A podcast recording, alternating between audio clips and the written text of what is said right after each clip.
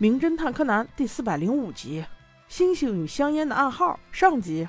传说天气冷的时候适合看星星，这回就让阿笠博士带着柯南和我们一起去看一看。他们这次又去了群马县，估计又要和山村警官碰面了。不过说到看星星，小爱倒是知道一些信息，比如说，如果谁能发现新的行星或者彗星或者流星有规律的运转的时候，就可以把它命名成自己的名字，最多可以加仨人呢。这个听起来好有意义呀！等众人来到旅馆之后，阿笠博士正在办入住手续，岂料竟然被一个美女给逼咚了。美女晃着自己戴着婚戒的左手，醉醺醺的扑倒阿笠博士道：“你是麻熊吧？”你是来见我的吧？你知道我在这儿等你多久吗？眼看着抽泣的眼泪就要掉下来，幸好这会儿店主拉开了他。月子，你不要这样，你认错人了。美女这才恍然大悟，失望着拎着酒瓶又走了。这一看，名叫月子的这个女生和那个什么麻熊的之间肯定有故事呀。店主这才开口解释道：“月子和麻熊都是他的大学同学，前两年订婚了，每年他们都会在这里聚一下。但去年却不同寻常，因为麻熊是个天文爱好者，去年在观测星星的时候竟然失踪了。关键是失踪前夫妻俩吵了一架，月子一直都很愧疚。一个星期前他又一次回来这里，硬说是麻熊约他来的，还有什么邀请请信，但直至现在那个麻熊都没有出现。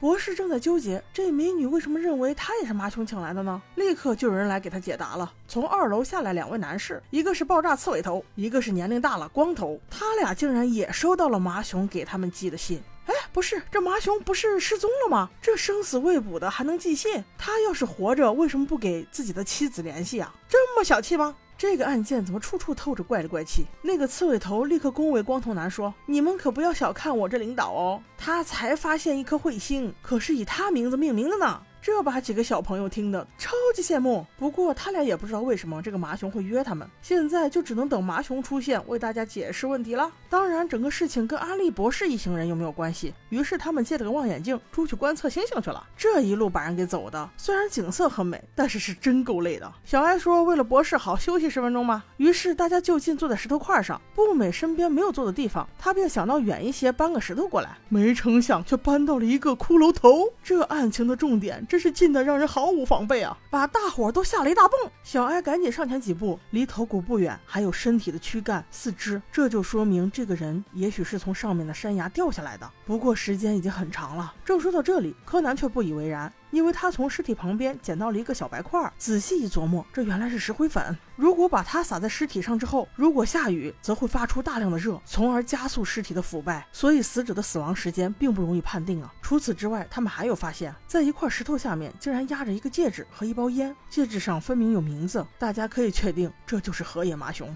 但那包烟似乎想要传递什么信息，因为它被故意撕成四长两短的样子。博士本来说赶紧报警，但没想到手机没有信号。柯南正在说现在不能公开尸体的消息，因为在刚才那个旅馆里，旅客和店长四个人都跟这个河野麻雄有关系，很有可能他们四个人其中就有凶手啊。这话音还没有落呢，店长就莫名其妙的出现在了这群人的身后，说是给他们送个什么东西来着，这也太可疑了吧。看来这消息是封锁不住了。看到白骨的店长吓得一个大马趴，赶紧回去打电话报警了。看来这星星也不用看了，回去处理案子吧。柯南根据尸体的特征，跟月子小姐确定了死者就是麻雄的尸体。这边都忙活了好一阵了，店长这警还没有报完，闹了半天电话又故障了。这深山老林的，你就不能少点故障吗？套路都是套路呀！果不其然，车子也全部都被放弃了。看来杀人凶手还想再来一个。此时，店长跟大家说了麻熊留下的关于凶手的线索，那就是一共有六根烟头，两短四长。大家就只能各回各屋研究这到底是谁呀？但这只是表面上的情况，真正研究凶手是谁的只有柯南一行人，其他四人都是各怀鬼胎。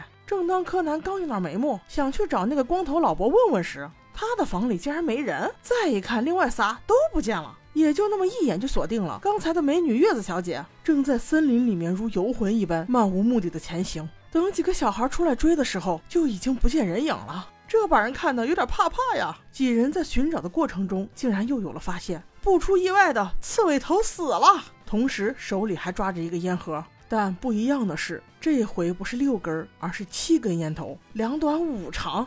我说上六根还没有解出来呢，这又来了七根。我说死者朋友们，你们是不是太看好警察的智商了？就不能留点直白的东西吗？你有那空闲掰烟头，你就不能在旁边的草地里写上死者的名字吗？哎，我看要没有柯南，他们就只能死不瞑目了呀。凶手到底是谁呢？我们下集再说。